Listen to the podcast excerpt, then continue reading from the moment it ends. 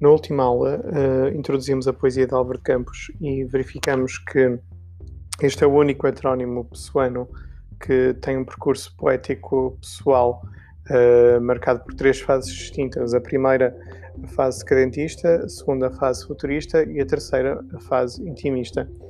A primeira fase, a fase decadentista, não faz parte do programa de, que estamos, estamos a estudar. Uh, vamos, portanto, debruçar-nos sobre a segunda fase, a fase futurista.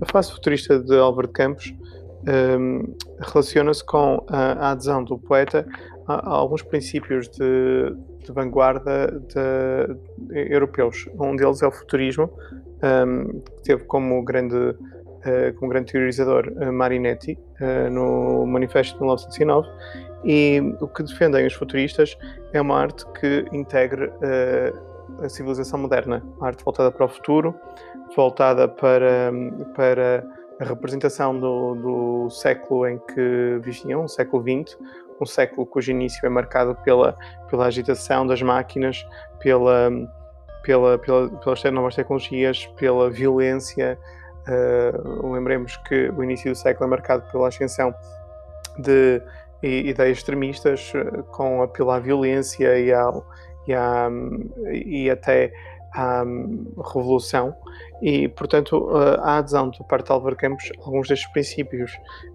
e o poema mais, mais o poema que melhor ilustra este, estas ideias futuristas é o Triunfal, que se encontra entre as páginas 80 e a página 83.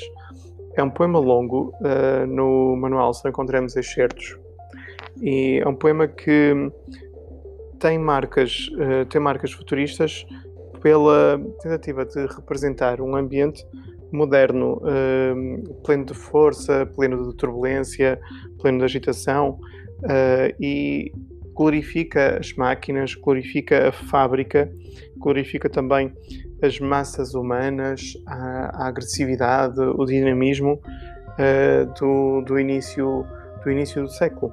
Esta, esta, esta tentativa de recriação do ambiente, do ambiente tecnológico está desde logo patente no, no, primeiro, no primeiro estrofe. A dolorosa luz das grandes lâmpadas elétricas da fábrica, tenho febre e escrevo. Escrevo, rangendo os dentes. Fera para a beleza disto, para a beleza disto totalmente desconhecido dos antigos mas conhecida dos antigos. Portanto, logo neste início, uh, percebemos que o sujeito poético uh, vem à procura de algo novo, vem à, vem à procura de criar algo novo. Uh, neste caso, uma beleza desconhecida dos antigos. Esta beleza é a beleza do, do, das máquinas, do mundo moderno, da, da cidade. E o que vamos ter neste poema é a aplicação do sensacionismo de Queiro não a um, a um espaço bucólico, mas a um espaço urbano. Já em Cesário Verde encontramos uh, a representação do cenário, no cenário urbano. No entanto, a diferença é que, uh, enquanto em Cesário Verde uh, apreendemos uma crítica ao, ao, mundo moderno, em Álvaro de Campos encontramos a glorificação desse, desse, desse mundo moderno. Pronto, entre outras, outras diferenças, claro, que se prendem com a linguagem e o estilo dos autores. Bem, as marcas de sensacionismo neste poema são, são, são muitas. Nós encontramos sensações visuais, desde logo a luz das grandes lâmpadas elétricas da fábrica no verso 1, encontramos, uh, encontramos as luzes elétricas no verso 19, uh, referência a vocabulário fabril como uh, êmbolos uh, voltaicos na linha 23. Portanto, encontramos sensações visuais, encontramos sensações auditivas, ou rodas, ou engrenagem, eterno no verso 5, ou grandes ruídos modernos no verso 10, rugindo, rangendo, ciciando, estrugindo no verso 24. Encontramos sensações táteis. Um, por exemplo, veja-se o verso 25, fazendo um excesso de carícias ao corpo, numa só carícia à alma, ou uh, todos os perfumes e óleos calorosos, calor e a febre, uh, são sensações táteis fortes, e olfativas também. Uh, portanto, os perfumes dos óleos no verso 31. Ou seja, através da sugestão de diversos tipos de sensações, uh, o sujeito poético uh, aplica o sensacionismo a um universo uh, urbano e a tentativa é de procurar apreender, apreender a cidade para dentro do poema, de forma a que a linguagem consiga captar todo este tumulto do mundo moderno, mas ao mesmo, ao mesmo tempo encontramos o desejo de fusão do sujeito poético com o mundo exterior. Portanto, que já era uma característica de Queiro, a ideia de, de se fundir com o mundo exterior uh, através de uma linguagem que uh, capta o espaço envolvente do sujeito poético e através do, do desejo de cantar euforicamente a vertigem do mundo moderno. Uh, portanto, o sensacionismo de Campos é diferente do de Queiro porque o de, o de Queiro é total ausência do, do pensar, procura de não pensar, e Albert Campos é quase um, um desejo excessivo de, de pensar até ao ponto de haver a fusão do sujeito poético com o espaço envolvente. Um, existe também neste, neste poema uma defesa de uma nova perspectiva de arte. Esse, esse, essa defesa está presente, por exemplo, na, no verso 15, quando o sujeito poético afirma em febre, olhando os motores como uma natureza tropical. Uh, aqui temos uma comparação que, que permite a metamorfose, uma metamorfose das coisas. Há a transfiguração do real aqui neste poema, porque o sujeito poético uh, tenta, tenta tratar uh, o mundo moderno de uma forma tão natural como como, uh, como se falaria, por exemplo, das flores ou da natureza. Um, ehm, mais forte ainda é a metáfora no, no verso 32 desta flora estupenda. Portanto, a vida mecânica aqui encontra um paralelo uh, na natureza. Portanto, o poeta chama flora uh, toda, toda a confusão de, de de lâmpadas e de canos e de motores, tudo que, tudo que é moderno. Portanto, há aqui uma defesa de uma nova maneira de ver, de ver a arte e de perceber que a arte também está uh, no que é novo, no que é contemporâneo e no que é, uh, no que é do nosso século e do nosso tempo. Veja-se, por exemplo, o parênteses no verso 49 e 50. Uh, um orçamento é tão natural como uma árvore e um parlamento tão belo como uma borboleta. Portanto, temos aqui duas comparações. Um orçamento é tão natural como uma árvore e um parlamento tão belo como uma borboleta. Há, da parte do sujeito poético, uma reivindicação, uma defesa de um, de um estatuto uh, de, um, de, um, de, um, estatuto artístico para aquilo que uh, é tecnológico, que é novo. Uh, não se pode esquecer que Álvaro Campos, na imaginação de Fernando Pessoa, era engenheiro de formação engenheiro naval. E portanto é, é, normal que ele que ele defenda um ponto de vista diferente. Uh, voltando à, à, questão do sensacionismo um, eh, o sensacionismo tem um ponto uh, culminante ou desejo de fusão do sujeito poético com o espaço em que está inserido a fábrica tem um ponto culminante uh, nos versos 29 a 32 o sujeito poético afirma Poder ao menos penetrar-me fisicamente tudo isto, rasgar-me todo, abrir-me completamente, tornar-me paciente a todos os perfumes de óleos e calores e carvões desta flora estupenda, negra, artificial e insaciável. Portanto, aqui o sujeito poético, de modo a exacerbar uma, uma sensação a partir de, de uma realidade, ele chega a desejar-se fundir-se com, com ela. E, e, e há uma manifestação de prazer desse contacto uh, o, o, sujeito poético mistura-se com, com a realidade que descreve ao ponto de, de ele ser parte integrante, de ele se, se, se fundir com ela. Uh, por exemplo, veja-se o final do poema, quando o sujeito poético diz, no verso 97, Nem sei que existo para dentro, giro, rodeio-me, engenho-me, engatam-me em todos os comboios, içam-me em todos os cais, giro dentro das hélices de todos os navios. Portanto, o sujeito poético uh, criou aqui uma, uma fusão quase total entre o sujeito, entre ele, o sujeito do poema, e a realidade que o envolve. Há aqui traços de, de sadomasoquismo, como o poeta diz no verso 56. Masoquismo através de maquinismos. Sadismo não sei quê, moderno, e eu e barulho. Portanto, uh, o masoquismo é o prazer que alguém sente em lhe ser infligida dor E aqui o sujeito poético manifesta o prazer e a glória de ser o cantor e a voz do mundo, uh, do, do, do, nosso mundo tumultuoso. A concepção total de, de Campos, a tentar fundir o sujeito, o, o, texto, com o mundo que descreve, ou o sujeito com o mundo que descreve, também encontra um paralelo na concepção que o poeta aqui tem do tempo. É uma concepção que chamaria holística, total do tempo. Nos versos 17 e 18, o sujeito poético parece querer fundir passado e presente no futuro num só tempo. Ora, veja-se. Canto e canto o presente, e também o passado e o futuro, porque o presente é todo o passado e todo o futuro. Portanto, e, e depois refere várias figuras da história, Virgílio, Platão, Alexandre Magno, Ésquilo, uh, para, para, para dar a entender que uh, faz a apologia de um tempo total em que, um, ehm, em que o passado é importante não por ser passado, mas pela maneira como influencia o presente. E o presente é importante pela forma como impulsionará as descobertas futuras. Uh, portanto, há relações entre as diversas eras. Ora, veja-se. Uh, e há pedaços de Alexandre Magno do século talvez 50 e andam por estas correias de transmissão e por estes símbolos e por estes volantes átomos onde ir ter febre para o cérebro do Esquilo do século 100. Portanto, há aqui uh, uma fusão do, de, de, vários tempos, de vários tempos que, que permite, permite entender uh, que para, para, para o poeta o, o, futuro, o futuro já existe no presente e o passado já tem em si o embrião do, do futuro.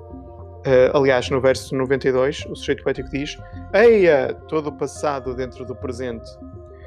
Uh, portanto, este, este, este poema, ao triunfal, é, é, uma, é, é, uma, é, é, uma, é fundamental na, na, poesia de Álvaro Campos porque uh, nos apresenta uma nova forma de escrever e uma nova forma de entender a realidade.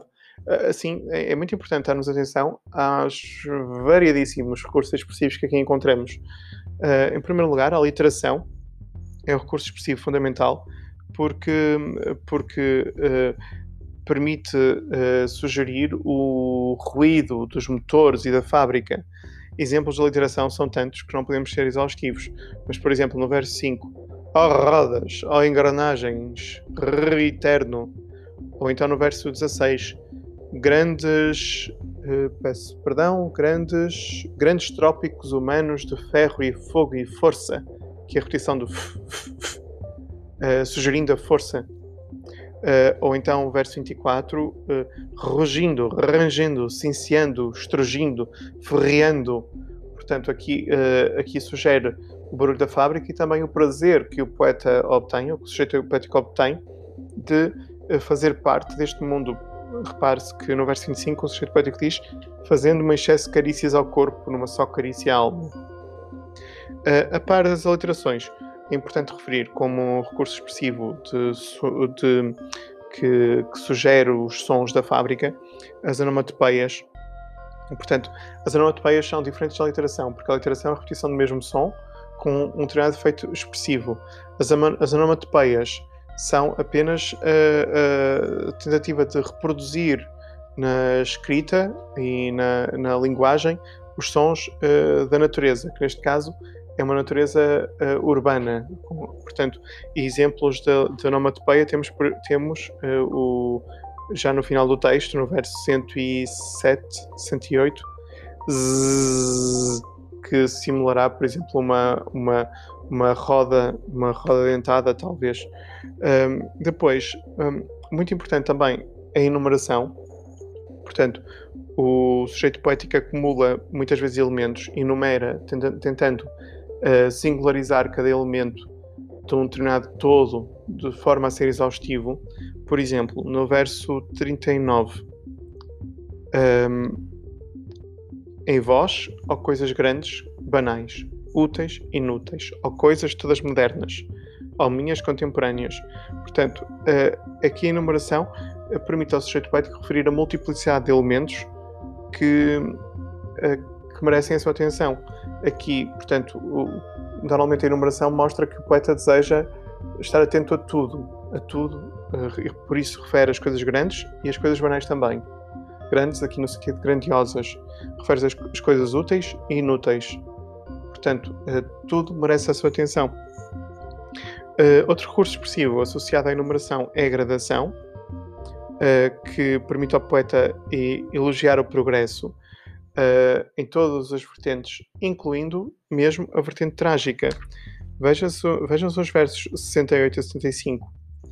E lá grandes desastres de comboios. E lá desabamentos de galerias de minas. E lá naufrágios deliciosos dos grandes transatlânticos. E lá, oh, revoluções, aqui, ali, lá, alterações de constituições, guerras, tratados, invasões, ruído, injustiças, violências e talvez para breve o fim, a grande invasão dos bárbaros amarelos pela Europa e outro sol no novo horizonte. Portanto, aqui a enumeração é cumulativa, é no sentido ascendente de maior violência. Portanto, começa-se num desastre de comboio e acaba-se com a invasão dos grandes bárbaros amarelos pela Europa. E assim, uh, o, o, poeta aqui elogia o progresso e mostra a sua adesão ao progresso, incluindo uh, a sua vertente trágica e violenta. Uh, a comparação, como já vimos, é outro elemento importante. portanto, a comparação permite ao poeta assumir um novo conceito de arte, um orçamento tão natural como a árvore, no, no verso 49, por exemplo. A anáfora também é outro recurso expressivo muito comum na poesia de Álvaro de Campos. Portanto, é a forma que o poeta consegue, uh, consegue uh, ou que lhe permite assegurar, uh, assegurar o ritmo do poema e a continuação do poema pela repetição, pela reiteração. A anáfora assume importância grande na, nos versos 80 e 84. O momento tronco nu e quente como um fogueiro. O momento estridentemente ruidoso e mecânico. O momento dinâmico, passagem de todas as bacantes, de ferro e do bronze e da madeira dos metais. Portanto, a repetição do momento, da palavra momento aqui, intensifica o valor do presente para o sujeito poético. Passado e futuro têm no presente a sua, a sua força, o seu vigor, um, e, portanto, uh, recurso expressivo importante. A apóstrofe também é, uma, é um recurso expressivo uh, utilizado com frequência, portanto, aqui serve para o sujeito poético invocar os elementos que ele quer que façam parte do poema. Do poema. A apóstrofe, neste contexto, encontra-se ligada ao vocabulário do, do texto, ao, ao, léxico, todo ele remete para, para um mundo moderno. Uh, palavras como manequins, uh, brocas, rodas, uh, eh, carvões, óleos. São, são, é um vocabulário poético novo, não é? é um léxico muito pouco comum e, e portanto, associado este léxico à invocação destes dos, do, dos elementos reais invocados ou, ou, referidos por, este, por estas palavras, torna o poema dá ao poema realmente esta força e esta capacidade de cantar um mundo moderno. Um, por fim, uh, não podemos deixar de referir também uh, o valor da interjeição. Eia, ou upla, ou. Portanto, a interjeição aqui uh, dá conta do estado, do estado sentimental de euforia e de histeria mesmo, histeria da parte do sujeito poético que, que se encontra uh, que se encontra quase possuído pela vontade de cantar o mundo moderno e, e, e, e em desejo de se fundir com ele. Um, depois, uh, é de referir também neste poema que há um ponto importante que, que é uma nota dissonante no texto, que se inicia no verso 58, que diz e que está entre parênteses, desde logo o parênteses aqui assinala que se trata de um à parte, algo que não é que, que, não, que é uma nota dissonante, portanto, uma diferença, eh, uma, uma diferença que, um, que constitui uma quebra de ritmo no texto. E diz assim: Na nora do quintal da minha casa, o burro anda à roda, anda à roda, e o mistério do mundo é o tamanho disto. Limpa o suor com o braço trabalhador descontente. A luz do sol abafa o silêncio das esferas e havemos todos de morrer ou pinheirais sombrios ao crepúsculo, pinheirais onde a minha infância era outra coisa do que sou hoje. Portanto, trata-se de uma, uma, quebra muito forte no ritmo do poema e que chama a atenção para o lado, para o lado disfórico do sujeito poético e, e, e para o lado pessimista. Portanto, eh, nota-se aqui a inconstância do lírico. Por um lado, eh, se por um lado adere à força do progresso e, e, se assume como cantor como cantor desse, deste mundo moderno, por outro lado, não deixa de não deixa de remeter para, para a sua infância e não deixa de sentir nostálgico em relação à sua infância e, e vê e, e vê o outro lado deste de euforia marcada pelo, pela da, da euforia da civilização e da, da cidade. O verso final, há não, não ser eu toda a gente e toda a parte. O, o verso final é, é importante porque um, traduz, por um lado, o desejo do sujeito poético de, de se fundir a todas as coisas e de ser a voz uh, do mundo moderno. No entanto, também revela a sua frustração por, por esse desejo ser impossível, porque uh, o sujeito poético desejava ser toda a gente e toda a parte. Uh, o Albert, Albert Campos é um poeta da totalidade, é um poeta que, que é elevado por uma força de ser o cantor de tudo aquilo que existe e de toda a gente. No entanto, perante essa impossibilidade, o que se nota no final do poema é frustração, não é euforia. Portanto, um, acaba, acaba o seu texto numa, apenas como um observador da realidade exterior e nunca como parte uh, total dessa realidade exterior. Portanto, um, este, é um, este é um texto muito importante em Álvaro Campos. Uh, uh, era importante, era importante realizar as questões que estão no manual do, da página 83 e 84 de forma a consolidar, consolidar o estudo deste poema.